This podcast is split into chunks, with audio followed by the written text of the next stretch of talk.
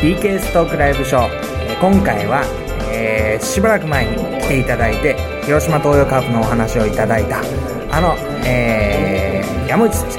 手もう一度お迎えしましたシーズンを終わっての収録になりますので、えー今日もよろしくお願いしまよろすし、くお願いします。えーちょっともう一度自己紹介をしていただいてもいいですかねはい、東京中バプテスト教会の牧師をしてます山内真也です。よろしくお願いします。はい、今回来ていただいたんですが前回は多分5月から6月だったと思うんですけれども、はいあの頃はカープはそうですね、絶好調でしたね。首位ですかね。はああそうでしたねい。なんかねあんまり前田健太に活躍してもらいたくないメジャーに行っちゃうからみたそいうなですね、まあでも今年ぐらいの活躍ぶりで、あと5年ぐらいいってくれればいいかなと思いますね。10勝、11勝ぐらいで。ははい。い、結局は、えーシーズン後半戦いを振り返るとそうですね、最終戦であのジャイアンツに敗れて、はいうん最後の最後で3位に転落してしまいました。はいはいその後はあとはですね CS でも、えー、1000で、はいはい、結局、うん敗退してしまいました、はい、残念ですどうでしたその CS の阪神戦あたりはいいところは出てたんですかいやーでもやっぱりその1年間のカープの戦いぶりが現れてたのかなと思いますねあーやっぱりその、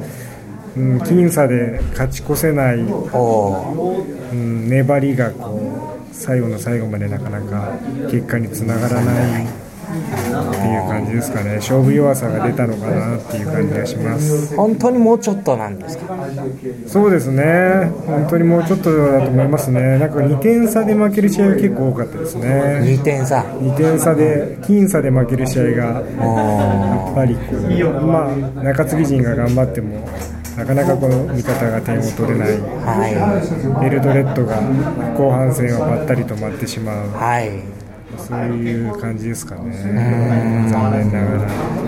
やっぱりチームとしての総合力みたいなのがそういうところはやっぱ出るんそうでしょうね、でもなんか疲れっていうのもあるのかもしれないでですすかよらね。ねあの選手層の厚いチームなんてねそうですね終盤の方若手ばっかり出しても若手もそこそこやるぞみたいなチームありますもんねそうですね去年は終盤結構調子が良かったんですけど今年は終盤で落ちてしまったんですそうか1年トータルっていうのがそうですね、まあ、中継ぎの疲れもあったと思いますし怪我にそうですね残念ながらやっぱり1年通してっていうのは長いんだね野球のシーズンは 長いですねまだやってますからねそうだねまだ日本シリーズまで行ってないですからねそうだね本当長いですよねえー、と今日ちなみに多分ね今晩公開になると思うので同日ですけどえー、とセ・リーグについてはえー昨日かな、はい一昨日かな昨日かな、えー阪神が巨人に4連勝してはい CS 突破を決めそうですねで今日を結果の出るパ・リーグの、はえー、と日ハムかオリックスと日本シリーズを戦うとい日ハムかソあフト違バうンク日ハムかソフトバンクソフトねバンクですねなんかもう僕の感覚としてはどこか遠い世界の日本シリーズになるかなそうってでいすね、もうカープはあ来季あの、尾形監督になるので、もう2015年に向けて、はい、指導したそうですね、もう日本シリーズはどうでもいいどうでもいい感じですね。 えー野村監督もよくやりましたよねそうですねえもう何年5年らしいですね五年もうちょっと頑張ってほしかったですけどね、せっかくこう上がってきたところなので、うん来年ぐらい期待できたんですけどね、まあ、でも野村あー尾形が監督も野村監督の方針を引き継いで、さらに粘り強く機動力をさらに生かした野球を目指すということなので、はい、期待できると思います。えっ、と尾形新監督も結構広島は生え抜きに近いそうですね、はい、ずっとカープで、はい、あれ走塁コーチかなんかやってたんですかそうじゃないなんどこのコーチですかね、でもコーチでずっと、ねはやってましたよねい、やってましたね、本当、まあ、楽しみといえば楽しみですそうですね、もう来年に切り替えて、日本シリーズはもう、はじゃあ見るんですかいまあ、一応見るかもしれないです、ね、一応見るかもしれないはそうですね、文句言いなが句言いながららケチつけながら見るわけですね そうですね、なんかじゃあ来年に向けてですけれども、はいまあ、このオフえードラフトは今回はね広島関連は、どうなんでしょうね、去年は大瀬良君が、はいはいあの大瀬良ね今年大活躍して、はいはい当たりでしたねあれねそうですね、あのそうですね、ドラフトも楽しみですドラね。フトねやっぱ、結構やっぱ地元を取ってきますよねカープそうですね、あと九州出身だ九っ州たり出身ねそうですね、そうだねでそのドラフトを経てそうです春季ね、キャンプを終えては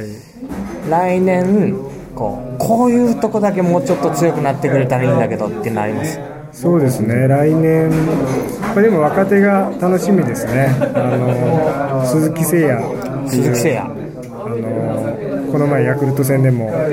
活躍したあの選手がいるんですけど、若手の活躍に期待したいですね、あと堂林にもうちょっとね、堂林ねプリンス堂林そうですね、期待されている以上にはなかなか活躍できてないので、来季こそはあの、まあ、レギュラー定着してほしいです ね。そこからなんだそうですね1番、堂林、鈴木もいますけどね、はいそのあたりの若手の争いも楽しみだと思いますね。で彼らが1年通じて頑張ってくれるそうですね、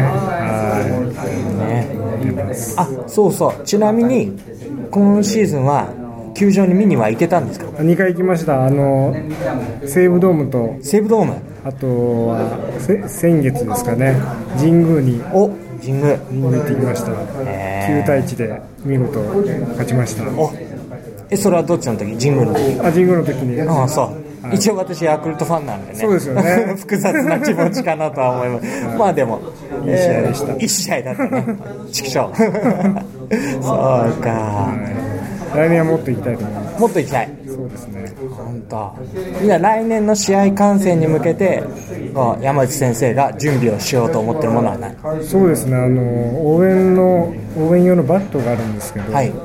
ちょっと今までそれ買ってなかったので、ちょっとバット振り,、ま、振りながら、今年は応援したいと思います、来来年ですね。なんか前は結構静かに見たいって言ってたけどそうですね、やっぱりこ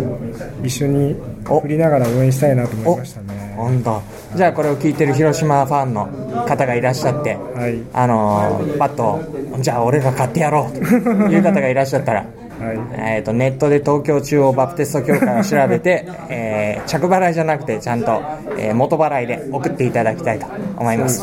あと球場にあの背番号80、山内っていうふうなユニフォームを着た人、多分ほとんどいないので、はい見つけたらぜひ声をかけていたそうだできすたいと思いますね。それ写真撮ってツイッターに上げてもら ってね、